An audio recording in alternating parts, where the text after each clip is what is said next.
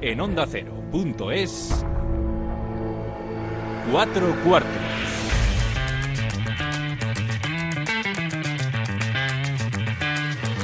David Katz.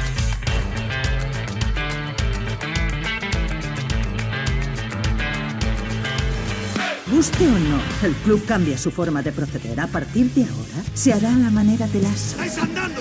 ¡Jugamos un 4 que hasta mi vieja podía venir más despacio! Estás siendo un irresponsable. Este equipo significa mucho para la ciudad. En este pueblo no gustan los cambios. Así que se nos ocurrió reunirnos esta noche y explicarte cómo se hacen las cosas aquí. ¡Eh! ¡Una puta jugada! Esperamos que sea usted una buena persona y que sea un ejemplo en todos los aspectos para nuestros chicos. ¡Una jugada la que quieras! ¡L! ¡Buenos abajo! ¡Tres! ¡La que quieras! ¡Una puta! Dígame, ¿prefiere usted la defensa de zona o individual? ¿Contra una zona? ¿Esto? ¿Este pase? ¿Este pase? Escuchadme, dejemos de hablar de defensas ahora. Facu, calma. Los cambios son necesarios, pero hay que aceptarlos. ¡Es el mismo equipo! Con valor. Todo el mundo hace la guerra por su cuenta. Es tu único puto problema. No ayudes a nadie, ¿vale? Tiempo muerto para hacer el tiempo muerto, no para esperar a que te relajes. Con lo cual, si a Trey le pillan en esto, es su puta culpa. Para mí el éxito no se trata de ganar o perder, ¡Vamos en Diógenes! ¡Vamos! sino de que esos chicos den lo mejor de ellos dentro y fuera del campo. No jugáis ni un minuto más. Ha sido un placer charlar con usted. Escuchamos al coach Martínez. Fernando, aquí. ¿Empezamos? Sí, sí, claro, claro, allá voy. El baloncesto se juega en cuatro cuartos. David Katz.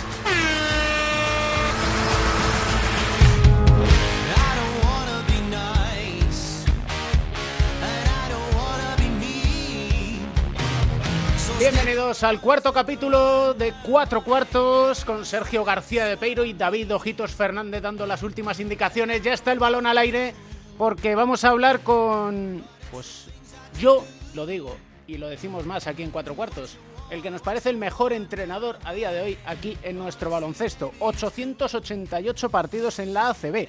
Empezó como primer entrenador en 1990 sustituyendo a Herb Brown en el Juventud de Badalona, claro. Don Pedro Martínez, ¿cómo está? Hola, ¿qué tal? ¿Qué tal? Ya has visto nuestro inicio, que es Mm. micrófono indiscreto en los tiempos muertos. Sí, sí, sí. Ahora se ha, se ha puesto de moda eh, esto, el, el, el subrayar, bueno, primero el grabar, ¿no? El grabar los tiempos muertos y, y, el buscar, pues, pues bueno, pues la palabra malsonante, la bronca. Bueno, yo no, no me gusta demasiado porque creo que, que da una imagen del, del colectivo de entrenador. Eh, yo quiero pensar que no acorde y que creo firmemente que no acorde a, a, a la realidad, porque no siempre eh, es así, diría que eso es la excepción, pero es la excepción que gusta, la excepción que vende y, y bueno, pues parece que siempre estamos echando la bronca, o siempre estamos pues rompiendo una pizarra o siempre estamos buscando eh, la reacción eh, pues un poco de, de, la testiculina digamos no que, que es lo que lo que lo que normalmente se subraya. Y en cambio pues cuando hay un entrenador pues que que simplemente está hablando o hablando de un aspecto técnico, de un aspecto táctico o digamos sin, sin decir una palabra más alta que otra, que a lo mejor eso pues tiene un gran impacto en el partido o en sus jugadores, pues eso no, no se le da no se le da mucho valor. Pero bueno, te entiendo que que estas cosas ¿no? que, que se sacan en un tuit eh, 30 segundos o 40 segundos, pues, pues es más fácil eso que, que no pues, pues subrayar pues un trabajo más de dirección de grupo o de, de, psicología, un poquito pues no tan de, la testiculina, digamos, ¿no? O sea que nos adaptamos los entrenadores, lo aceptamos como que es lo que hay. Lo que yo no sé si has llegado a analizar si el hecho de que esté el micrófono grabando y que sepáis que está, os hace cambiar vuestra forma de actuar o actuáis igual? Yo creo que sí que condiciona. Yo creo que sí, sí que condiciona en, varias direcciones. En una, porque bueno, sabes que lo que estás diciendo lo van a oír los rivales. No, no, no digo en, en el momento puntual que te oiga el, el, tu el entrenador rival y que y que se adapte, que eso a lo mejor alguno lo ha intentado, pero realmente es francamente difícil, ¿no? Que reaccionar tan rápido y estar escuchando lo que se dice, pero sí que estás dando una información que sabes que la van a utilizar otros entrenadores eh, en el futuro, pues, pues para, para saber qué estás diciendo o, lo que o cómo te comportas en esas situaciones, qué jugada vas a jugar. todo esto, pues evidentemente, pues se está publicitando una forma de jugar o una forma de defender que, sabes que, bueno pues que, los rivales la van a ver. Y luego pues también bueno pues pues hay entrenadores que, que eso les les, eh, maniata un poco que, que no o sea no no no quieren eh, dar una imagen pues a lo mejor que en ese momento pues bueno, no sé, por ejemplo, pues un entrenador que decide pues no no decir nada, ¿no? Porque será mejor no decir nada que no que me oigan decir lo que lo que estoy pensando, digamos, ¿no? Pues eso es una manera de, de, que te condicione o, o, lo contrario, ¿no? Lo contrario, pues que algún entrenador diga, bueno, ahora voy a pegar aquí un clinic que se va a quedar todo el mundo impactado de, mm. de lo que voy a decir, ¿no? Y lo digo porque sé que está la cámara. Entonces, pues yo creo que, que sí que condiciona más o menos, a unos más y a otros menos, pero evidentemente evidentemente pues sí que, sí que es algo que influye. Luego lo vamos a analizar con nuestro psicólogo de cabecera, José Manuel Beirán. Eh, precisamente decías lo de no voy a decir nada y justo eh, hemos visto dos imágenes que dicen mucho y algunos lo interpretan para mal por el desconocimiento, probablemente, que es Sara Jessica Vicius en el tiempo muerto que solicita y que se aleja del tiempo muerto y luego explica que no sabía ya qué decirle a los jugadores porque se hacía todo lo contrario, y Ataman, cuando iba 22 abajo su equipo, el EFES, frente al Vasconia, y que cambia al quinteto y directamente se sienta y no dice nada. Bueno, mm, eh, cada entrenador pues tiene su forma de, dirigir un grupo y, su forma de, hacer que, que, su grupo, que su equipo reaccione y eso eh, influye mucho pues cómo los conozcas, ¿no? O sea, mm. qué, qué, carácter sabes que tienen tus jugadores y entonces pues cada entrenador utiliza lo que, lo que cree más conveniente y, es muy difícil criticarlo y es muy difícil opinar si por, qué lo ha hecho y tal, ¿no? O sea, te digo, yo desde luego no, no los critico, cada uno que haga con su equipo lo que, lo que quiera o lo que crea más conveniente. Mm, eh, sí que te diré que yo, no, eso no me gusta, o sea, yo no lo hago, yo no lo hago porque yo creo que mm, por, te doy un motivo, digamos, te podría dar varios, pero te doy uno. Mm, cuando van mal dadas, eh, yo quiero estar ahí.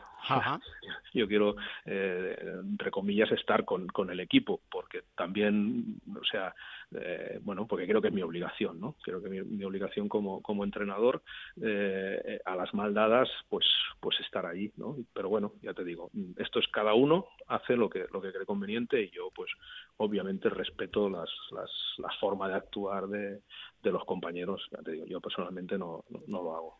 Eh, hablábamos en el anterior capítulo con Santi Abad y con Beirán de la depresión y nos comentaba Santi la dificultad que había encontrado como deportista profesional para, uno, decir lo que le pasaba al entrenador y a los compañeros y, dos, mostrar eh, debilidad. Sí, bueno, cada uno hay mil casos, es muy difícil generalizar y, evidentemente, bueno, pues las relaciones humanas son complejas y, hay personas pues que tienen unas tendencias, otros que pues bueno que tienen que ver pues con su educación, tienen que ver un poquito con su con su genética, ¿no? Y, bueno, pues pues como entrenador, un objetivo tiene que ser intentar ayudar a todo el mundo y si ves que algún jugador o alguna persona pues está teniendo una dificultad extra o una dificultad mayor, pues evidentemente pues te tienes que volcar más, ¿no? Mm, lo difícil es verlo, lo difícil es verlo porque muchas veces pues un poquito por la dinámica de la competición pues como entrenador o incluso como compañero pues no te das cuenta de lo que está pasando ¿no? y entonces ahí y no te das cuenta porque no estás prestando la suficiente atención a determinadas señales que están ahí. Y cuando eso pasa pues pues pues bueno pues eh, tiene una cierta gravedad porque porque bueno pues porque no estás consiguiendo el máximo rendimiento. Cuando una persona tiene problemas seguro que, va a rendir por debajo de lo esperado y, eso pues las personas que tenemos una cierta responsabilidad en la condición del grupo pues evidentemente tenemos que intentar incidir en, en una línea positiva. Has trabajado muchos años con Javi Beirán Sí, sí, sí, sí, sí. ¿Qué opinión tienes de Javi? Magnífica, magnífica. vamos, sí, creo que hablo con un cierto conocimiento de causa porque lo he entrenado bastantes temporadas y de hecho creo que debutó conmigo en estudiantes, pero entonces era muy jovencito, pero luego lo he entrenado bastantes temporadas en Gran Canaria y un chico absolutamente comprometido, eh, buen profesional, compañero, mm, disciplinado, mm, no puedo decir nada nada malo de él, todo lo contrario, y me, apena la, situación en la que está, porque, bueno, pues desde la distancia y sin entrar en, la dinámica de, un equipo rival, sí que me sorprende, porque no, no, no es la imagen, yo tengo una imagen muy buena de él. ¿Te sorprende lo que está pasando allí en Gran Canaria? Tú que has llevado al Granca o has sido parte importante en su crecimiento exponencial en los últimos años? Bueno, eh, digamos que desde, desde la distancia y desde fuera juzgar eh, es muy difícil y dar una opinión sin, sin el conocimiento no, no, me veo capacitado para, hacerlo, digamos, ¿no? Yo, mm, bueno, pues eh, está claro que, a nivel de resultados están por debajo de lo que, de lo que se podría esperar, pero bueno, pues todavía queda muchísima temporada y, calidad tienen. Ya te digo, no, no me atrevo ni, ni, a, opinar ni de, de, por qué están en esa situación o ya te digo, me, falta muchísima información. Otra cosa es que me preguntes por un jugador en particular que yo he entrenado, que no entro en lo que pueda estar sucediendo, pero sí que puedo opinar de cómo me fue a mí con él. Entonces es lo que he hecho. Javier Irán, solo puedo hablar cosas buenas de él y me parece un muy buen jugador. Mm, la dinámica actual, pues ahí, pues por supuesto, máximo respeto por, por primero por el entrenador que por el compañero que, entrena en ese club, que seguro que está sufriendo muchísimo en el día a día y evidentemente también máximo respeto por un club al que en el que he estado y al que quiero y que espero que las cosas le vayan lo mejor posible. O hablando con Joe Llorente, me decía, Pedro Martínez es el entrenador que uno ve que adora el baloncesto. Porque es capaz de entrenar al Valencia Basket, ganar el título de liga y no le duelen prendas en ir a Manresa, salvar al equipo y seguir en Manresa, incluso renunciando a entrenar a grandes equipos. Bueno, eso de renunciar a entrenar a grandes equipos habría que, matizarlo, ¿no? Sí, sí, sí, sí, Bueno, lo que sí que es verdad es que me gusta entrenar y evidentemente pues pues bueno entrenas pues donde donde realmente tienen interés y esto pues Manresa para mí es un club mm, que me siento muy a gusto que es un club histórico que estás bueno, que les valoro su profesionalidad. Evidentemente somos un club que tenemos unas eh, limitaciones económicas muy grandes, lo cual pues, nos hace pues que nuestros objetivos sean más modestos, pero al final es eh, deporte profesional, pertenecemos a una liga muy competitiva y absolutamente profesional como es la Liga CB y, y, tenemos unos objetivos por los que luchamos en el día a día por conseguir y esto para mí es muy motivante. Eh, si me gustaría entrenar a equipos que están en la lucha por los títulos, obviamente sí, pero la, la realidad es que eh, el club que me ofrece un contrato y además con, bastante interés porque lo firme es el Manresa y yo estoy encantado y orgullosísimo de, formar parte de este club. Se te ligó o por lo menos se dijo que el Barcelona te había llamado a la puerta. No, sé, no, no, no, sé si es verdad, aquello. No, no, no es verdad, no es verdad. Eh, ya te digo, pero bueno, a mí no me gusta hablar de esto, a mí me gusta hablar de que, de que entreno al, Manresa, que es un, ya te digo, un club histórico, un club muy serio, un club muy profesional, y, como matiz negativo, pues que tenemos unos condicionantes económicos que, que, no nos permiten pues, pues fichar a jugadores que nos lleven a, la, a la lucha por los títulos eso es lo más negativo que se puede decir del Manresa. Lo demás, todo es positivo, ya te digo, un, orgullo y un honor formar parte. Te leíste el último libro de Pep Mari, psicólogo, el ADN psicológico. Pusiste en redes sociales, me gustó, la verdad, porque dice, si llevas un año haciendo las cosas de la misma manera, para y reflexiona. Si llevas cinco funcionando igual, introduce cambios. Si llevas diez, tíralo todo por la borda y vuelve a empezar. ¿Lo has tirado alguna vez todo por la borda y has vuelto a empezar? Bueno, eso no, eh, eso no. Sí que es verdad que en algún momento de, la vida sí que he dicho, o sea, toda la vida siendo entrenador, hacer otras cosas estaría bien, ¿no? Pero eso la verdad es que no, no, se han dado ni las circunstancias ni he tenido la decisión para hacerlo. Pero sí que, por ejemplo, como, como entrenador, mm, que llevo ya bastante muchos años, pues eh, sí que es verdad que, que, es una profesión que, que va cambiando. O sea, que las tácticas defensivas, ofensivas, la forma de entrenar de hace 20 años o de hace 10 años son diferentes ahora. Entonces tienes que estar abierto para, para mejorar Yo creo que la, palabra clave y, un poco esa frase de Pen Marie, que, por supuesto que es un referente para mí, es eh, hay que mejorar. No sirve con que creas que ya estás haciendo las cosas bien en ningún orden de la vida. ¿no? O sea, que si tú te conformas con lo que estás haciendo porque, porque ya crees que está bien, seguro que en ese momento está bien, pero en, un mundo competitivo y, que aspiras a estar en la élite, pues otros lo van a hacer mejor que tú. Y entonces pues tienes que pensar en, mejorar y, no quedarte en lo que estás haciendo, porque eso seguramente al cabo de poco tiempo ya, ya no va a funcionar. A ti te gusta la música, es algo que, que te suele acompañar, lo mismo que la lectura, lo mismo que el baloncesto, y nos gustaría que nos dijeras una canción para, para cerrar este cuarto. Bueno, la verdad es que sí, y no, no es que no entiendo, ¿eh? pero sí que hay muchas canciones que, bueno, pues que tienen algún significado, ¿no? Y esta que, os he propuesto de My Way de, Nina Simone, pues bueno, yo creo que, es también algo de filosofía de vida, ¿no? Algo, algo de decir, bueno, pues y hagas lo que hagas, hazlo con convencimiento, eh, no mires demasiado para atrás, ¿no? Mira siempre, siempre hacia adelante y decidas lo que decidas, pues oye, a muerte, sin eh, pensar demasiado en lo que en lo que puedan decir los demás si estás convencido de ello. Y, bueno pues es una canción que realmente me gusta.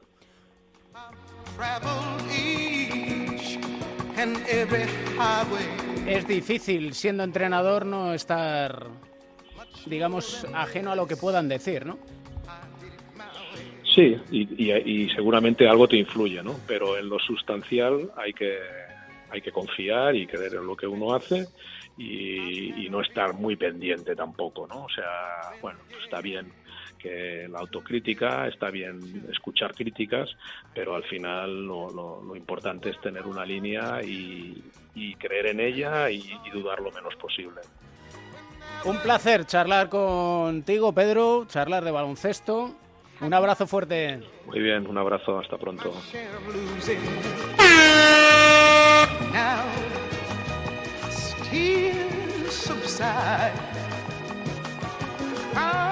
Yeah, stop here. No hacemos a Messi.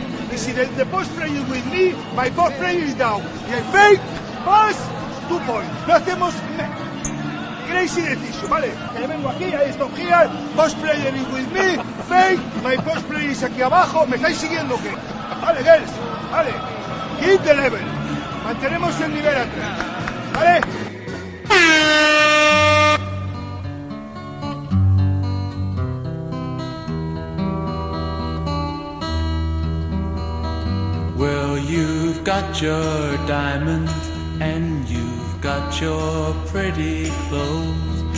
Dos diamantes aquí en Cuatro Cuartos. Nuestros analistas, José Luis Llorente y Pepe Catalina. Pepe Catalina, Joe Llorente, ¿cómo estáis?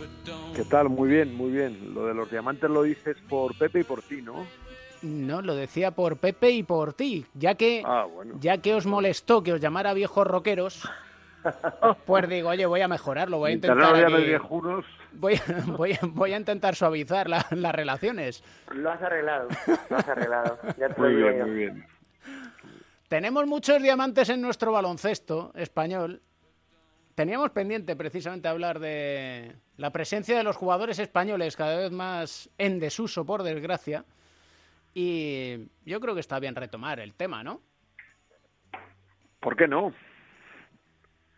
¿Por qué no? Sí, sí, es que, bueno, es un, es un asunto recurrente, pero yo creo que conviene recordarlo, porque en ocasiones eh, eh, las cosas, aunque sean fundamentales, caen en el olvido. Y este es uno de, de estos temas, ¿no? Y bueno, yo creo que para mí es un gran error de la liga y yo creo que está yendo en, en detrimento de la, de la CB eh, primero, el que haya tan pocos jugadores españoles y luego el que haya una dispersión enorme de jugadores sin ninguna necesidad. Eh, solo crea confusión, ya lo hemos comentado muchas veces, pero es cierto que se pierde mucho talento porque no se, el campo no está abonado para dejarlos florecer. Hay jugadores que tardan mucho y hay jugadores que necesitan minutos para demostrarlo. Y mm, y bueno, pues eh, el estudiante sin ir más lejos ganó con una, una fenomenal canasta de, de Arteaga el otro día, ¿no? Un jugador que este año se está consolidando porque este año Javi Zamoral está dando los minutos que necesita. Por ejemplo. Sí, es un buen ejemplo. La verdad es un buen ejemplo. Es, es algo complejo todo esto, ¿no? Y es, Mm. es bastante profundo. Es cierto que las ventanas eh, el otro día, bueno, pues eh, nos han enseñado eh, que el jugador español pues eh, se encuentra en, un papel secundario respecto a otros países. Eh, ya hablamos de las declaraciones de Sergio Scariolo apuntando ese dato estadístico, pero yo creo que es una serie de factores, ¿no? Primero la propia normativa en la que bueno se ha ido cambiando el concepto de jugador español a jugador seleccionable, asimilado, ahora cupo de, de formación. Creo que a la hora de componer las plantillas muchas veces, y yo soy el primero que, que lo reconozco, al no tener muchos medios económicos y al haber pocos jugadores españoles, el jugador español se cotiza, se cotiza caro, el buen jugador español, tienes que apostar por jugadores de otras nacionalidades porque no puedes afrontar presupuestariamente jugadores españoles y eso también eh, repercute. Luego tienes como la obsesión muchas veces de cubrir los cupos y eh, aunque yo en mi caso intento que los cupos, seguro que en otros muchos, en el 100%, aunque luego no se puede conseguir, quieres que sean jugadores reales y que entren en la rotación, hay veces que si no lo consigues, pues casi tienes que fichar jugadores que solo van a entrenar o que van a tener un papel totalmente simbólico para eh, cumplir con esa normativa, ¿no? Y luego creo que el salto, y en eso ya yo he anticipado algo, el salto que hay desde que los jugadores terminan su formación, una vez que hace tiempo se eh, reestructuró las categorías y se acabó con la categoría juvenil, los jugadores ahora terminan muy temprano y creo que el salto desde el final de la formación, que ahora es la categoría junior, a los 18, a los 18 años a profesionalismo, no tiene eh, en España una buena transición. La Liga EVA es una liga muy desigual, es una liga en la que mezclas filiales con equipos veteranos y creo que en ese margen de los 18 a los 22 eh, habría que hacer una reflexión muy profunda para proporcionar a los jugadores españoles que aún están desarrollándose un marco competitivo que les permitiera el poder presentarse de cara al profesionalismo de una manera más atractiva también para los clubes.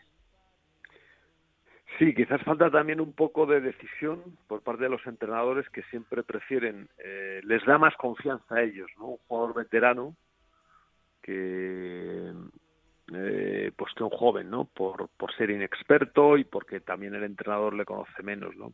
Vamos, yo recuerdo cuando empezó a jugar Ricky Rubio, que empezó con 14 años y luego siguió con 15 y tal. Ricky era muy bueno, pero con 15 años Ricky no hubiera jugado en la Leboro, por ejemplo, y en cambio a Ito le hacía jugar en ACB y luego poco más tarde en Euroliga. O sea, por muy bueno que fuera, eh, no hubiera sido titular ningún equipo. Esto le pasó a Mirotic también. Mirotic el año anterior dirá al Madrid, parece que jugó en Palencia, corregirme Así si me equivoco, Es correcto. y, y, y no jugaba muchos minutos tampoco, quiero decir, no jugaba 30 minutos. ¿no?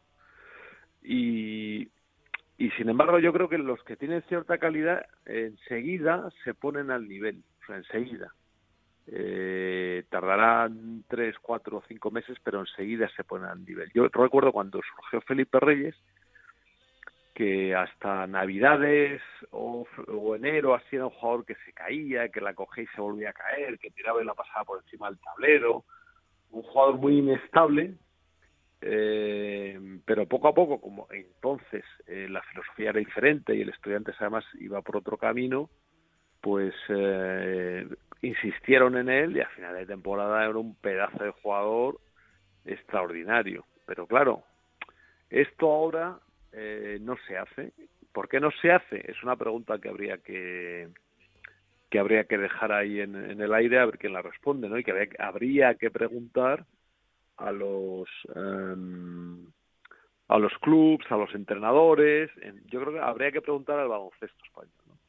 Pedro Martínez, por ejemplo, es un especialista en poner siempre a jugadores españoles, eh, aunque no estén todavía muy, eh, digamos, muy asentados, ¿no? Por ejemplo, eh, Pedro fichó a Tomás Bellas de, eh, me parece que estaba en Cáceres, ¿no? Eso es, O, sí. Sa- Salía del Real Madrid Cáceres, Cáceres a jugar en el peso.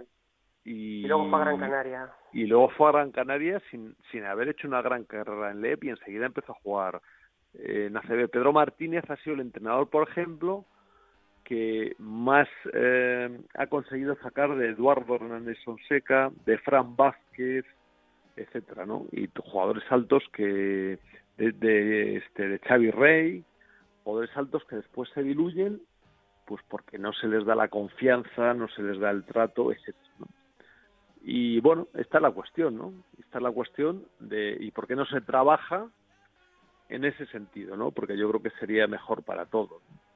Cuando empezó la decadencia del ACB en el año 96, Vázquez Montalbán dijo, año, estoy hablando del año 96, 97, me refiero a la decadencia porque a finales de los 80 había cinco revistas de baloncesto, eh, había carruseles de radio, eh, como los hay de fútbol, en fin. Eh, José María García, por ejemplo, el, más del 30% de la publicidad que recibía le venía del baloncesto, a principios de los 90 Fijaos la, el peso que tenía el baloncesto en España. Entonces Vázquez Voltaba, unos años después, cuando ya estaba la, la decadencia en marcha en este sentido, dijo que al, al, baloncesto español le faltan le faltan cromos, le faltan caras de cromo o algo así. Y claro, es que ahora ahora no tenemos. Y esto para una liga es fundamental, o sea, tener gente que, que diga, pues mira, fulanito, menganito, el de más allá. O sea, pero que haya que haya que haya 20 o 30. Eso es cierto. También la crisis económica ha azotado de una manera estoy de acuerdo ¿no? estoy de acuerdo Pepe. Desde, no estoy hablando del actual por supuesto que es gravísima y veremos dónde nos deja a todos pero la anterior eh, también ha, dejado a jugadores eh, que estaban acostumbrados a poder ganarse la vida dignamente de esto durante unos años y vivir el profesionalismo como jugador, que es una auténtica bendición, ¿no? Como estilo de vida ha habido jugadores que, bueno, que se, que se han planteado claramente que por los salarios que en algunos sitios eh, se pueden pagar, no porque no se pueda pagar más, evidentemente. no, no, sí, sí, sí, es cierto. se, planteen y digan, bueno, pues mira, yo puedo estar uno o dos años permitiéndome esto, al tercero pues me tengo que dedicar a mis estudios, tengo que fue un terremoto, fue un terremoto. una vida laboral y eso tampoco es fácil, ¿no? Ahora ya los, los jugadores españoles ya no juegan por cualquier eh, que tengan cierta edad, ya no juegan por cualquier cosa, ¿no? Y muchos han tenido, y estoy hablando de jugadores de, nivel no tan conocido, han tenido que emigrar a otras ligas donde han sido mejor valorados, sobre todo eh, a nivel contractual, y sí que les ha merecido la pena hacer ese cambio, ¿no? Entonces se ha juntado un poco todo que nos ha llevado a una escasez, nos ha llevado a una escasez del jugador que llamo yo de de, perfil normal, de perfil medio, eh, normal, que bueno, entre que no hay muchos, entre entre que los que hay eh, no hay para todos. Y entre que bueno, pues ha ido un poco entre todos la mataron y ella sola se murió depreciando la situación del jugador español por muchos motivos que hemos venido contando no solo en este programa sino en otros, pues nos encontramos en ahora mismo en una situación que preocupa y en un país donde a nivel de categorías inferiores en selecciones nacionales estamos contando muchos éxitos en los últimos años, no solo ya en el, en el primer equipo, mm. en la selección nacional absoluta, sino en las selecciones inferiores que al final luego no acaban trasladándose con contundencia y con, digamos cierta presencia en el profesionalismo. Mira, yo me acuerdo cuando iba cuando frecuentaba los campeonatos eh, de, selecciones eh, de categorías inferiores me llamaba mucho la atención que las personas que estaban en la grada, en los supuestos entendidos del baloncesto, en los primeros días siempre decían, joder los lituanos, joder los yugoslavos, joder los, los rusos, vaya equipo, vaya jugadores y tal. Y al final siempre, yo, yo allí callado y al final siempre ganaban los españoles, ¿no? Y yo decía, coño, no decíais que eran tan buenos, ¿no? Yo creo que esto nos pasa un poco en general en general, en, España tendemos siempre a valorar más lo que viene fuera que lo que tenemos dentro. Eso es un, ese es un eh, déficit de mirada que, em, bueno, que iba a decir que, que, es propio, que es patrio, ¿no? Y también, tú lo has ido apuntando por ahí, pero también quizás habría que echar una mirada al sistema de formación que tenemos, ¿eh? Yo lo dejo ahí. ¿eh? Ahí lo dejamos como tema para siguientes capítulos. Tema que realmente preocupa al hilo del jugador español, al hilo de precisamente esa clase media, media alta. Javi Beirán en Gran Canaria sigue apartado, al menos cuando grabamos este podcast. Y lo que es peor, le están... ¿Cómo llamarlo? haciendo la vida haciendo la vida imposible, ninguneando amarga, amarga, e incumpliendo un derecho fundamental que es el derecho a la ocupación efectiva. Mm. Esto es que él laboral.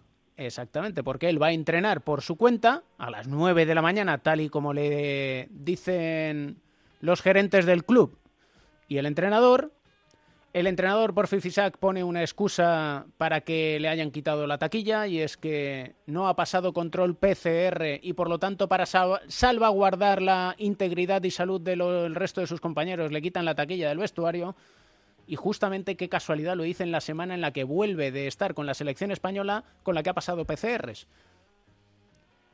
Ya. O sea, eh, digamos que a ver cómo decirlo, ya que uno miente, hazlo bien. Yo voy, a, yo, voy a, yo voy, a, hablar muy claro, quizás Pepe no, no quiera manifestarse por, eh, por su posición tan claro. Yo creo que los jugadores cometen errores, los jugadores son sancionables y los jugadores eh, pues hasta se les puede rescindir el contrato. Y si realmente han cometido alguna causa grave, pues se les puede rescindir con causa justa y allá el, el jugador con sus consecuencias. Lo que no se puede es maltratar a las personas o sea, lo que es indigno es eh, lo que se está haciendo porque todas las personas merecen que se las que se les trate con respeto y, con la dignidad que merecen, ¿no? Y en este caso, pues eh, nos consta además por varias vías que no está sucediendo así, ¿no?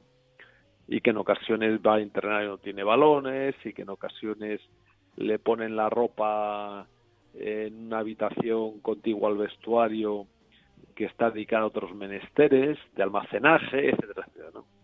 Así que me parece que, insisto, que los jugadores se equivocan, también a veces se encabezonan, etcétera, y me y bueno, pues a mí me parece muy bien que se les sancione. O sea, yo no me escandalizo cuando pasa eso porque lo he visto también muchas veces, pero también he visto en otras ocasiones, entre ellos a mi hermano Toñín, como un club le aparta sin, sin, razones coherentes del equipo y se le se, se, eh, se le dan muy malas condiciones para entrenar, etcétera.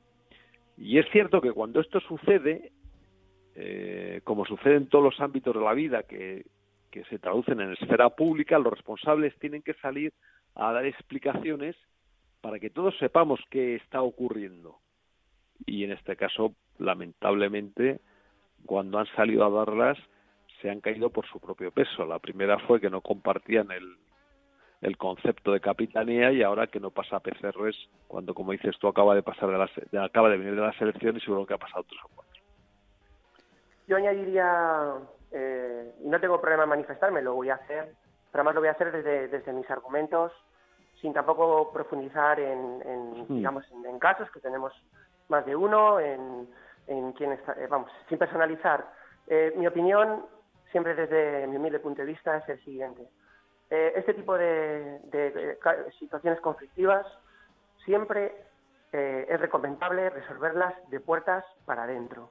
Y una vez que se resuelvan, que cada uno bueno pues puede sacar sus conclusiones y cada uno en su, en su entorno compartirá lo que tenga que compartir y en el mundillo del baloncesto pues acabará sabiendo.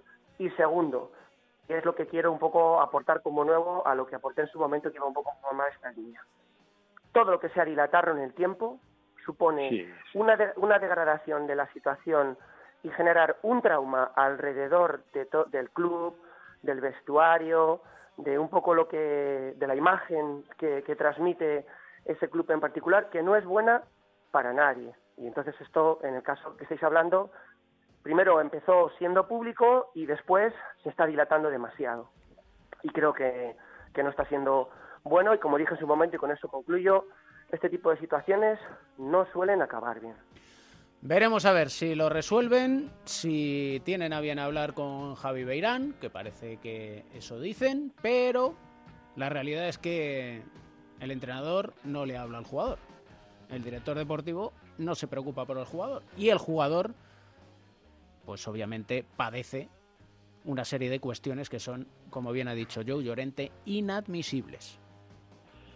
Y hasta aquí, porque si no, me voy a calentar y voy, a, y voy a decir cosas que no convienen. Tranquilo, tranquilo. Yo siempre estoy tranquilo. Te conozco enfurecido y das miedo, das miedo. No, no.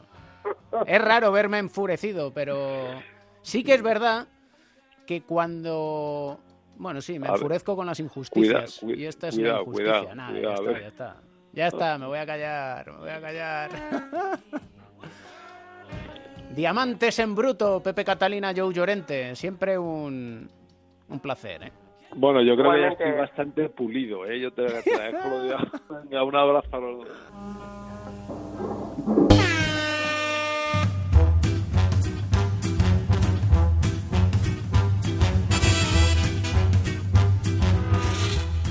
Rincón de nuestra querida psicología del deporte, nuestro diván de Beirán con José Manuel Beirán, psicólogo del deporte, medallista olímpico. ¿Cómo estás, maestro? Hola, David, cuatro cuartos. ¿Qué tal? Muy bien.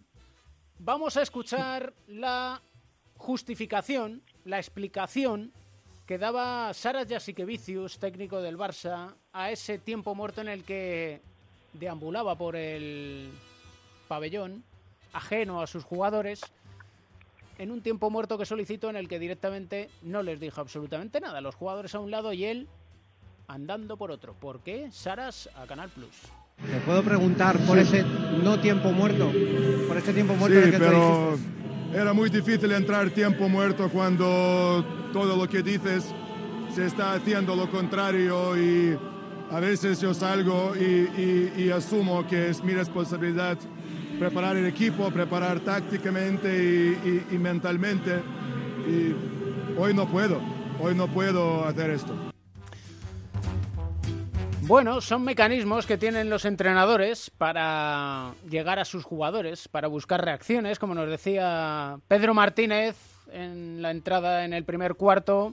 A él cuando le van mal dadas le gusta estar con el equipo. Él no lo haría. Bueno, hay que tener en cuenta que, que los tiempos muertos es una herramienta importante que tienen los entrenadores, pero lo más importante de todo es saber para qué la utilizas. Mm, los objetivos de los tiempos muertos pueden ser muchos. Muchas veces la gente aficionados que no entienden demasiado baloncesto se piensan que la única razón de un tiempo muerto es cortar la racha al equipo contrario, que cuando te meten seis puntos seguidos hay que pedir un tiempo muerto. Y no es así. O sea, los tiempos muertos pueden ser para dar información, pueden ser para motivar, puede ser para despertar a algunos jugadores, hacerles subir su nivel de activación, para cortar una racha, naturalmente, también para descansar físicamente, pero también eh, otro aspecto es para, para que se vea que todos somos un equipo, el entrenador, los ayudantes, eh, los jugadores que están en el campo y el resto, los que están en el banquillo. Entonces tú puedes utilizar la táctica que quieras, pero siempre tienes que demostrar que estás con ellos, estás al lado de ellos, puedes enfadarte todo lo que quieras. Y yo creo que lo más importante en los tiempos muertos es que, que el mensaje que, quieres trasladar lo hagas y lo hagas de la forma correcta. Ahora, esta es una herramienta que tienes. Por ejemplo, lo que hizo Saras, pues tiene todo el derecho de hacerlo. Eh, si, si él de verdad creía que era así, como lo tenía que hacer. Luego puede ser un error o no, a mí no me gusta, pero bueno, lo puede hacer. Lo que pasa es que también hay maneras de hacerlo. Por ejemplo, no es lo mismo sentarte en el banquillo, quedarte mirando a los jugadores, porque también el contacto visual es muy importante del entrenador con los jugadores. Te los quedas mirando y no les dices nada o les dices eso que dijo él al final, mira, ya no sé qué deciros, estáis haciendo esto, no sé qué deciros, así que no os digo nada. Eso, aparte de que, de que estás diciendo lo mismo, estás trasladando el mismo mensaje, por lo menos no estás como echándole la culpa a los jugadores, porque además yo creo que fue un poquito de sobreactuación. Tú puedes sentarte en el banquillo y no decir nada, por ejemplo. Ya los jugadores van a entender perfectamente ese mensaje. Pero si te quedas fuera, dando una vuelta alrededor y tal, hombre, eso es para que te, para que te vean. Bueno, eso es lo que menos me gustó, pero es una herramienta que, que bueno, tiene todo el derecho a utilizarla. No le sirvió, vimos que luego no sirvió de nada. Durante un minuto metieron seis puntos, me parece, pero luego perdieron por la misma diferencia. Siempre hay que, hay que saber qué es lo que quieres transmitir y cómo lo quieres transmitir. porque hemos tenido dos casos, como comentabas, bien diferentes. Ya sí que Vicius en el Barça, ajeno precisamente a todo lo que sucedía, y sin embargo Ataman con el EFES, 22 puntos de desventaja con el Vasconia, y lo que hace es cambiar al quinteto entero que estaba jugando, se quedó sentado con cara de mala uva, mirada al infinito, y, y que los jugadores hablaran entre ellos, los que iban a entrar de nuevo, porque el resto estaba sentado como diciendo, a mí que no me pille por banda. Claro. Mm, al final los que están en el banquillo, los otros siete jugadores que están en el banquillo, están diciendo, bueno, que yo no estoy en el campo, no soy yo el que estoy haciendo estas cosas mal o el que no estoy cumpliendo lo que me dice el entrenador. Y al final tenemos que estar todos juntos, o sea, los cinco de, del campo con los siete de fuera más todos los técnicos. Y puede ser así. Bueno, eh, lo que hizo este entrenador fue lo, que yo te decía, se sentó, y no le dijo nada, vale, pero por lo menos desde fuera no se está viendo o no parece como que le estás echando la culpa a los jugadores que están haciendo lo contrario de lo que yo quería. Y en ese sentido, eh, uno como entrenador luego tiene que explicar a los jugadores dentro de la tranquilidad del día después el qué quería decir ese silencio, porque los silencios se pueden interpretar cada uno como como quiere. Bueno, luego tiene que ver cómo cómo vio él la reacción de los jugadores. Entonces, depende cómo haya visto eso, pues sí convenía que se lo explicara o a lo mejor no. O sea, a lo mejor si ve que, que lo han percibido, aunque luego el resultado no haya sido bueno, pues no hace falta, ya se han enterado. Lo que sí es verdad es que eh, actos de este tipo, que son bastante excepcionales, no conviene abusar de ellos, porque si tú eso lo haces cada tres partidos o cada vez que tu equipo está perdiendo o tú crees que no están haciendo lo que tú dices, va a llegar un momento que no va a servir absolutamente nada. Si tú te enfadas todas las veces en todos los tiempos muertos o en todos los partidos o en todos los entrenamientos, al final el jugador, bueno, está escuchando eso como si estuviera oyendo llover. Eso hay que hacerlo en momentos determinados para que de verdad tengan efecto. O sea, esto no lo podría hacer ahora dentro de dos o tres partidos otra vez, porque ya entonces no le van a hacer ni caso, pero sí lo puede hacer de vez en cuando. Si él cree que, que, que, que es la mejor herramienta. Lo más importante es que él haya tomado esa decisión y que, que no hayan sido las emociones las que le han podido que tú quieres tomar la decisión y te has podido equivocar y a lo mejor no lo vuelves a hacer nunca más o lo vuelves a hacer otra vez si crees que te ha ido bien, pero que sea porque tú has querido hacerlo, no porque las emociones han podido contigo. Da para, yo creo, varios capítulos. El hecho de la comunicación en los tiempos muertos. Hemos analizado lo que es el silencio en el tiempo muerto, pero emociones, qué dices, cómo lo dices, lo que comentábamos con Pedro Martínez, te están Y- grabando. Exactamente, bueno, también, naturalmente. Y también a qué equipo se lo dices y en qué nivel. Que eso es una de las cosas que me da más miedo, porque el- los, los tiempos muertos no tienen, no es lo mismo un tiempo muerto para unos niños de 12 o 13 años, que el, el partido es parte de su, de su entrenamiento, es como un entrenamiento más, más Ujú. importante, mucho mejor, más divertido para los jugadores, pero es como un entrenamiento más que en el caso de profesionales, que es, es tu examen, es donde, donde estás examinándote de todo lo que has hecho eh, durante toda la semana. Y me da miedo que, que, que haya entrenadores de cantera que copien cosas así. Y tú lo que tienes que hacer es enseñarles. En ese caso, ¿eh? por eso te digo que sí que da para, para más programas y hablaremos de la diferencia en los tiempos muertos en los equipos de formación y en los equipos profesionales y luego pues cuál es el objetivo de los tiempos muertos que, que siempre hay que tener un poco presente. Pues quedamos emplazados para próximos capítulos porque el tema creo que es muy muy interesante porque vistas las imágenes de Jasikevicius, vistas las imágenes de Ataman, ha habido, sobre todo en esto de las redes sociales, ya sabes, que Sí. rápidamente se empieza a hablar y hablar y hablar y hablar y muchas veces se juzga sin conocimiento. Entonces intentemos poner un poquito de conocimiento a todo esto. Muy bien, así lo haremos. Un abrazo muy programas. Igualmente a todos. Everybody get up, it's time to slam now. We got the real jam going down. Welcome to the Space Jam. Here's your chance, do your dance at the Space Jam. Alright. Tiempo para hablar del baloncesto femenino con Ana Montañana. Ana, ¿cómo estás?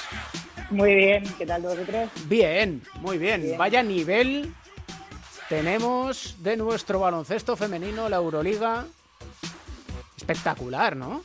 Sí, sí, sí. Yo creo que este formato burbuja eh, van a hacer eh, varias ediciones de burbuja, de edición burbuja. Yo creo que ha sido incluso más atractivo, ¿no? Porque lo, ha condensado todo. Las jugadoras eh, pues no tenían que viajar, no, no de, eh, psicológicamente estás fresca, estás muy muy concentrada en lo que es la Euroliga y no tienes que ir jugando la Liga Nacional y después la Euroliga y, y bueno, eh, Avenida y Avenida y Girona, eh, sobre todo, vamos a decir sobre todo Avenida por la manera de ganar, eh, han dado han dado pues eh, han dado espectáculo. Es que ganar pues, la avenida ganando al Kursk, uno de los de los top, ¿no? Sí, bueno, yo siempre, eh, Avenida solo pudo jugar dos partidos porque Smith eh, y, en, y en otro grupo Galatasaray dieron positivo y, Sí. y ninguno de los dos equipos turcos viajaron a, a las burbujas. Eh, Kurs es el, es, es el, es- no el típico, ¿no? Pero es, un equipo donde fichan muchas individualidades, muchas americanas eh, o jugadoras europeas, pero que tienen eh, tienen juego americano y, y les cuesta muchas veces tener una regulari- regularidad para ganar. Eh, hacen partidos muy buenos, partidos muy malos, ¿no? Y, yo creo que eh, el partido justo contra, contra Avenida, Avenida en los primeros eh, dos cuartos ellas aguantan y el tercero y cuarto cuarto Avenida da una clase de, eh, de, de defensa de intensidad que, que, vamos, no, no jugaron absolutamente nada al Dinamo. Ujú. y, eh, ¿Y de Girona qué destacarías? ¿Otra vez Laya o qué? Bueno, yo, yo creo que yo creo que en general, eh, sobre todo Sonia Basi, eh, que, que, que les ganó el partido el, el último minuto contra Esquío. Eh, lo de Caterinburgo era, era normal, es el, es el mejor equipo de, de la Euroliga, yo creo que con mucha diferencia. Eh, ahí tenemos al entrenador Miguel Méndez y, y bueno, ya Alba Torrens. Eh, pero vamos, que, que, que ganando a- arriba y ganando a Esquío se ponen en una muy buena posición para, para pasar a sus cuartos. Y eh, son los grandes favoritos, ¿no? Ekaterimburgo. En eso. Sí, Ekaterimburgo, eh, después está Praga, eh, que aunque perdió contra perdió contra Aspel, creo que si no me equivoco, eh, pues también es un equipo que lleva en los últimos años eh, yendo yendo a las finales, a semifinales, a las Final Four eh, de la Euroliga, eh, Fenerbahce, que también está Víctor La Peña como entrenador, el Asbel, que es un caso muy parecido al Valencia Basket, donde Tony Parker es el, es el, es el dueño del equipo y, y es un y es un club tanto masculino como femenino y los dos juegan en Euroliga. Eh, son clubes, eh, lo, lo que pasa es que están todos en el mismo grupo, ¿no? El grupo B es un, es un grupazo y, y yo diría que sí, que, que Girona y Girona y, y Avenida van a estar eh, van a estar peleando por, por poder entrar en eh, no, no ya en los cuartos sino en, en la final yo diría casi que en la final four ¿no? son también muy buen equipo. Ojalá, ojalá que, que lo Mm. Sí, esto consigan. es largo. Esto da para muchas burbujas. Sí, y no, y sobre todo, y sobre todo que es difícil de predecir, ¿no? Claro. Porque, eh, bueno, pues te puede pasar cualquier cosa del COVID, eh, la, la siguiente burbuja te puede venir en, en un momento malo de tu equipo. Ahora mismo Avenida eh, acaba de ganar a, a Valencia Basket y tiene una dinámica muy, muy buena. Y, y bueno, pues es, al final son, son mucho dinámicas y, y, y a saber lo que puede pasar en la siguiente burbuja. Esperemos que se juegue. Ojalá que sí, que crucemos los dedos. De momento, de momento, la cosa entre comillas está controlándose un poco más. Sí que tenemos también Liga Femenina, porque Sí. la Liga Endesa Femenina con la Copa de la Reina ahí Sí. para decidir, ¿no? Los puestos. queda queda queda una jornada queda una jornada para la primera vuelta y, y bueno está toda está todo pendiente a ese eh, hay, hay hay dos eh, hay dos posiciones abiertas. Eh, el IDK si hubiera ganado este, esta esta semana en la Laguna eh, se hubiera asegurado la séptima plaza pero pero perdió y, y van a ver la séptima y la octava plaza que va a ser entre entre el IDK el, el Promete y, el Encino no porque eh, muy difícil que a lo mejor la CEU eh, no sé cómo estarán en, en básquet de average, pero también está ahí con 6 y 8, pero eh, no sé cómo, creo que el, eh, el- la CEU eh, de Ugel ganó en chino. Bueno, ahí hay eh, muchos pollones. eh, sí que es verdad que lo que hemos dicho, ¿no? Por, por tendencias, eh, el Promete se, se, enfrenta al Araski, el Araski eh, viene pasándolo un poco mal, Ana Cruz eh, ha desvinculado del equipo y, y vamos a ver esta semana eh, cómo va a ser para, para el equipo. Pero bueno, eh, va a estar va a estar muy reñida esa séptima y octava plaza y yo creo que está eh, lo, lo, bueno de, de, esta liga en de, esa, de este año y un poco el año pasado es que la, la zona media se ha elevado muchísimo el nivel y eso hace que, que la liga tenga muchísimo más atractivo.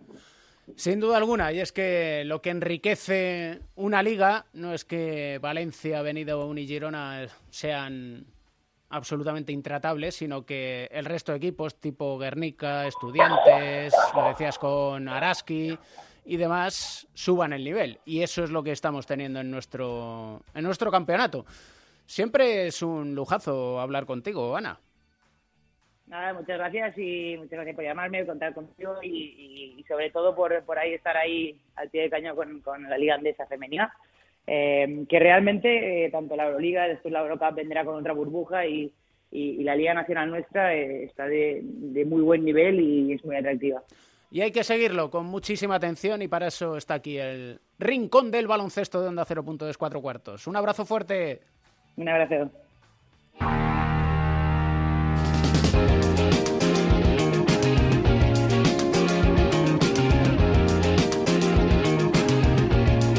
Tony Nogueras, ¿cómo estás? Muy buenas, David, ¿qué tal? Vas a tener que abrir turno de preguntas y dudas para esas charlas, ¿no? Con la que tuviste la semana pasada con Santi Abad y, y José Manuel Beirán, ¿eh? Pues yo creo que sí. De hecho, y se va a abrir también con la charla con Pedro Martínez. Vamos, vamos añadiendo turnos de, de preguntas. Hablábamos con Llorente y Catalina del jugador español, de Kino Colom, de Javi Beirán. Y tenemos que hablar contigo precisamente de jugadores españoles, de las jóvenes promesas, qué es de ellos. Y hay una generación que apunta alto, que es la del 97. Sí, una generación del 97, campeona en Helsinki, campeona de Europa en el año 2016, entrenada por Juan Antonio Orenga, que ganaron esa final a Lituania. Y son una generación ya de jugadores que tienen 23 años y que hay que seguir un poco dónde están. Por esos 12 jugadores campeones en Finlandia eh, decir que ahora mismo hay seis jugadores que están jugando la Liga Endesa, eh, cuatro jugadores en Lev Oro, uno que está jugando en Lev Plata, que es Jaume Sorolla, que está jugando en el Barça B, y un jugador que está jugando en Liga EVA, Oscar Amo. ¿A quiénes tenemos en la élite élite en la Liga Endesa? Pues son Xavi Oroz, que juega en el Acusa Guipúzcoa Basket, a Sergi García de Moravaca Andorra, bueno, a Santi Justa, que bueno, pues ya lleva nueve meses parado, parece que está empezando a, a retomar los entrenamientos desde hace poco tiempo. Luego a Marc García, que está jugando en el Urbas Fuenlabrada, a Jonathan Barreiro y bueno, Francis Alonso, que estos tres últimos son un poco ¿no? los referentes de esta generación del 97. Les ha costado y sobre todo a Francis. Sí, muchísimo. Es un jugador que ha tenido que estar en los Estados Unidos, formándose, teniendo muy buenas actuaciones. Llega a España y tiene muchísimas dificultades en los, en los primeros años, en Fuenlabrada tiene que otra vez volver a reinventarse y parece que ha encontrado su sitio, bueno, en el que fue su casa desde un inicio, que es Unicaja. Y hemos tenido chicos nuevos en la oficina llamada ACB.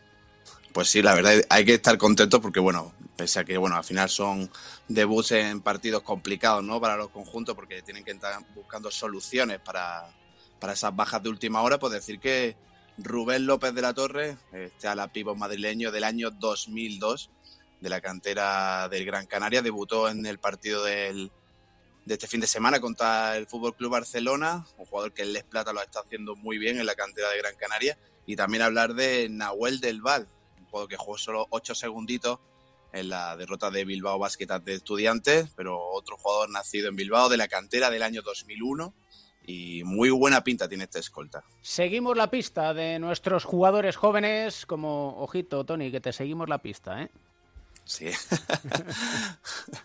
Muchas gracias por, por, contar conmigo y es muy importante seguir a estos jugadores porque al final, a partir de, del final de los Juegos Olímpicos de, Tokio, vamos a tener que poner las miras en las generaciones que vienen por detrás, jugadores que están destacando mucho en, en Leboro y en Liga Andesa, que son el futuro de la selección española y hay que echarle un ojo y darle salida eh, de alguna manera. Y esta generación del 97 con Sergi García, con Santi Justa, con Mar García, con Barreiro y con Francis Alonso es el futuro y el presente de nuestro baloncesto. Gracias, Tony. Un saludo y muchas gracias.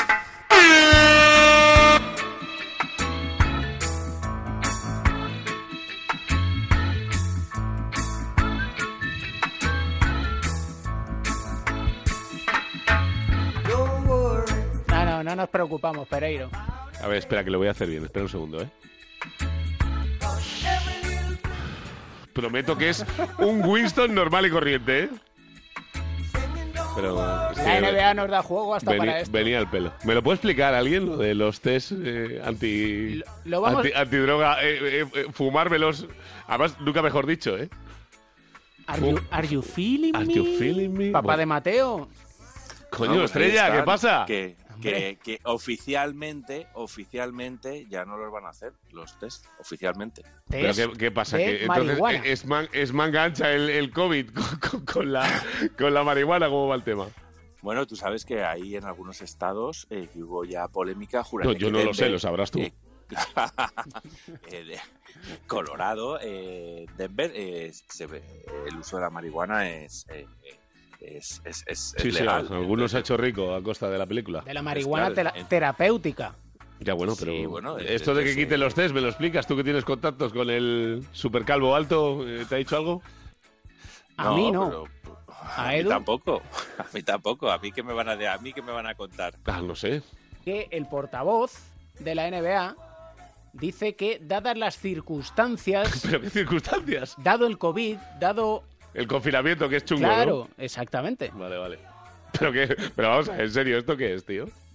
No lo sé, no lo sé, por eso a mí me sorprende. Vamos, Vamos. A, mí, a mí, o sea, no hay, co- no hay controles eh, para detectar si habéis fumado o no marihuana durante toda la temporada. ¿Por qué?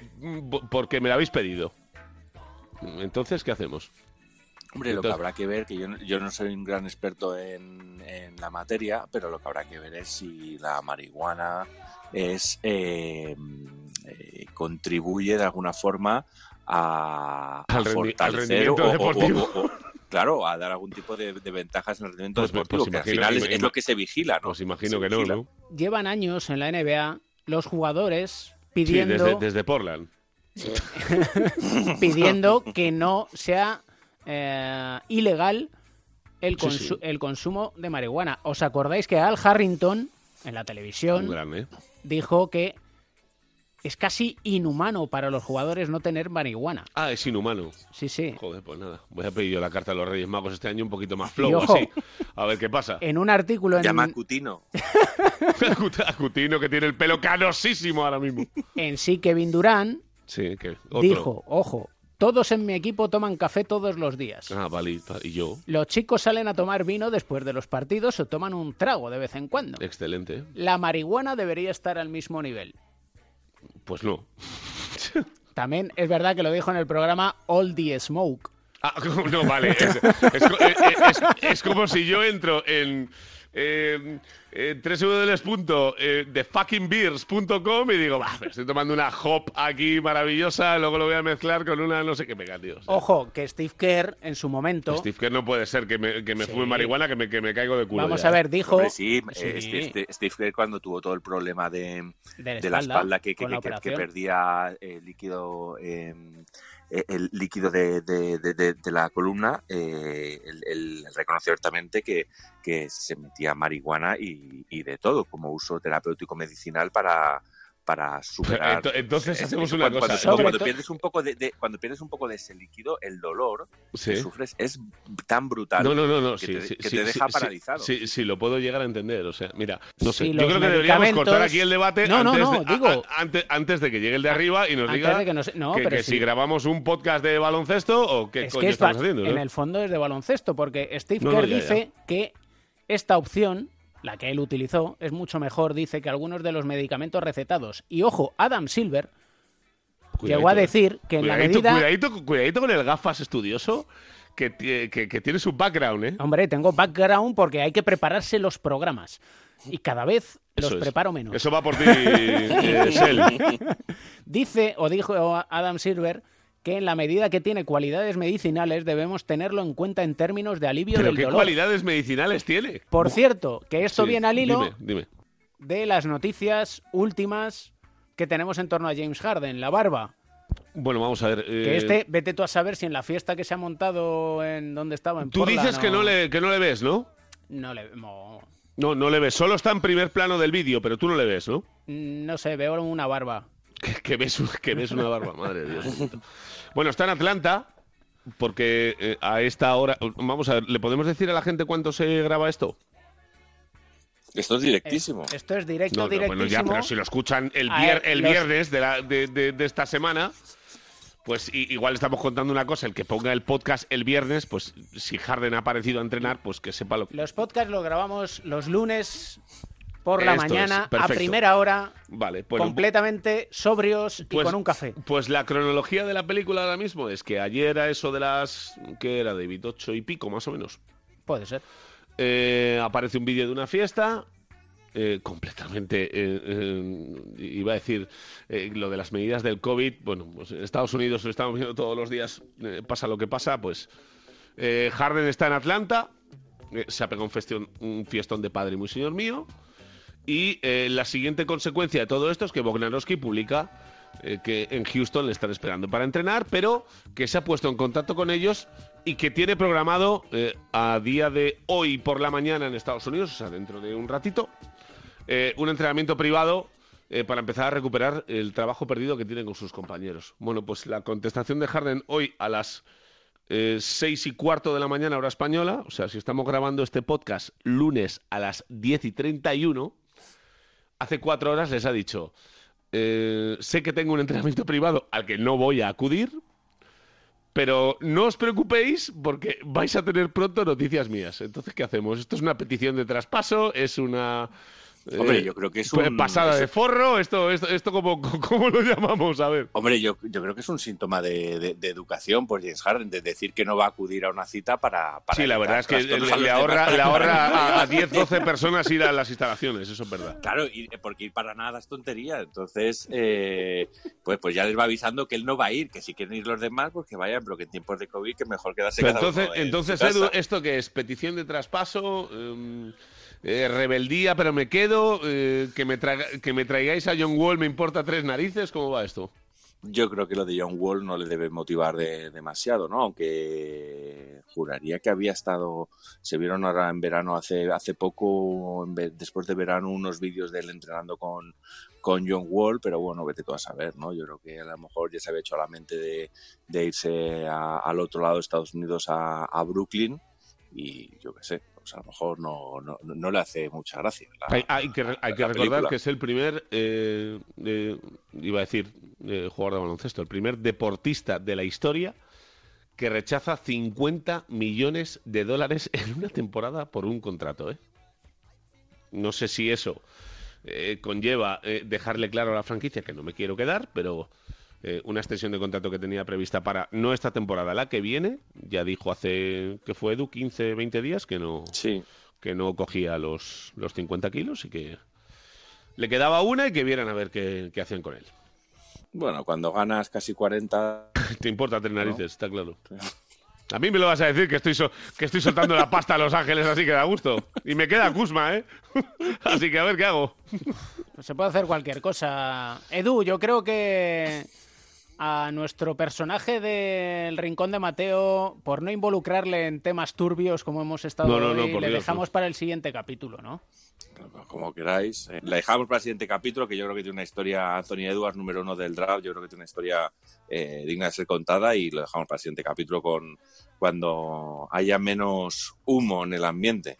Bueno, yo tengo una última, si puede ser. Una última puede ser tú perfectamente. como en casa, Además, mira, va a ser No, el- última de ritmo de gramola. No, lo Dale, único, ha salido Kyrie Irving esta eh, semana, tenía una conferencia de prensa programada por Zoom con eh, periodistas de Brooklyn y el resto de Estados Unidos para el inicio de la pretemporada y en vez de asistir eh, ha decidido que mandaba un comunicado diciendo que no iba a atender a la prensa en, en toda la temporada. Eh, no sé si es que es del club de eh, lo que hemos estado hablando en los primeros siete minutos del cuarto. eh, o que directamente eh, considera que todo lo que pasa en torno a su vida se distorsiona cuando llega a los medios. No sé, yo lo único que he visto de Irving en los últimos tiempos es que eh, pidió un traspaso en Cleveland, se fue a Boston, les prometió que se quedaba y se marchó. Ha llegado a Brooklyn, donde ha jugado 20 partidos y se lesionó casualmente después de meter 54 puntos contra los Bulls y ahora parece que está eh, bastante en forma para empezar la pretemporada y ahora ha dicho que quiere ganar un anillo. Bueno, pues nada. Sin olvidar el episodio del terraplanismo. No, no, no, es, es que eso va aparte. Porque es que eso es, eso, eso es marihuana y más allá, como diría. Como diría Buzz Lightyear. Prácticamente parecen televisores rotos. Esto es la gramola, te la pongo Edu para que se lo pongas a Mateo. Que lo sepas. El- el- Ah, vale, pues. eh, vale, vale, pues. eh, Ah, nada, pues, hará yo- lo que él yo- quiera, Yo escucho. Tú escuchas, Sidoni.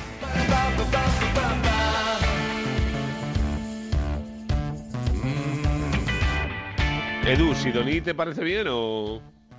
Es que igual te mosqueas y Sí. no entras la semana que viene, ¿sabes? No, sé, por eso te lo No, digo. sí, sí, eh, a, a priori me parece bien los gustos musicales. Ah, a de- priori, vale, vale. A priori, ¿cómo que a priori? Fíjate cómo evoluciona O sea, este a tío con el paso de los años, ¿eh? No, ahora a priori me A- parece a- bien. a- a Si el miércoles me mosqueo, pues no entro. O sea, más que A nada. posteriori se me escapan un poco de, de mi, de, de- de mi radar musical, así que habrá que hacer caso al jefe. Bueno, más que nada, aunque solo sea porque Axel Pie el batería es amigo. Veraneante en Menorca. O sea, lo de, lo de este programa es un mamoneo, tío. No, no, no. Vamos a ver. Hay que, Por en favor. tiempos de crisis, Odri, ven aquí. Ven. Y date cuenta que Sidoní, por ejemplo, grupo de éxito Sí. aquí en España, pues si no pueden hacer conciertos, nosotros lo que hacemos. ¿Quién tiene, claro ¿quién que sí. tiene mayor impacto aquí de los tres? Odri. También. Pues Edusel, que se codea con, con las estrellas. Entonces yo se lo digo a Edusel y Edusel que haga correr la voz. Di- Dile algo a David, anda. Dile algo a David. Ladra. Eso es, para que le quede claro. Eso sí que es un trash talking en toda regla. Bueno, está tu hermana, tú verás qué haces con ella. No, no, cuidarla bien, ¿no? Odri, ¿qué dice este tío? No va, no va a ser nada ¿Qué? a la ¿Qué contra. dice este tío? ¿Con qué acabamos, Edu? ¿Con qué nos deleita, no sé si Mateo o el papá de Mateo para Pues, cerrar este yo, cuatro yo- había pensado algo de Bob Marley, pero iniciaste con Bob Marley, así que No, no. seguiremos hablando de, de humo y yo creo que hablando de humo, pues habrá que ir con Smoke on the Water, ¿no? o sea, es que es lamentable, por favor. Pues vamos con... Estamos No, tan va- cerca de, de la antena de oro o del el Ondas o lo que sea ha eso. hecho, ha hecho tal cambio que aquí está David y dice, ¿qué pones, David? ¿Smoke on the water? Es cuando vuelves loco a un técnico, pues eso es. Pues ahí está. Los acordes más famosos, si los pide Dussel, pues David se los da. Y ya está. Oye, ¿y ¿sabéis la, la la- la historia de la canción esta? Que tiene una historia. Cuéntala. ¿eh? Que esto es- el, el- el grupo estaba fumándose algo ahí al, la- al lago, eh, a orillas del lago. Lo en van a Suiza, echar, tío. Y, y- y empezó a haber un incendio brutal en Montreux y eh, fue cuando compusieron esto, Smoke on the Water. Todo tiene su motivo. No, no, desde luego. Lo que pasa que me parece que lo que ellos estaban haciendo no era terapéutico. No, bueno, depende. Define terapéutico. Claro, igual era terapia de grupo. Por el amor de Dios, tú. En fin. Antes de que nos echen, señores, al No, no, menos no. ¿Sabes esperamos... lo que pasa? Que a este listo, que viene aquí de por la cara, le pagas 3.000 eh, bajo mesa y, y no se entera nadie, pero no tiene ningún lazo con, con, con A3 Media. Pero a ti y a mí tenemos un problema. No podemos andar aquí con Smoke on the Water y si es terapéutico o no es terapéutico. ¿sabes? Al menos que sepáis una cosa, que a buen seguro que todos los que nos escuchan Eso es. les hemos dado, ¿qué decimos siempre? Un maravilloso motivo para sonreír. Señores, sean buenos. Hasta el próximo capítulo. Es siempre un placer. bien. Terapia de Are grupo. you Chao, chao. me?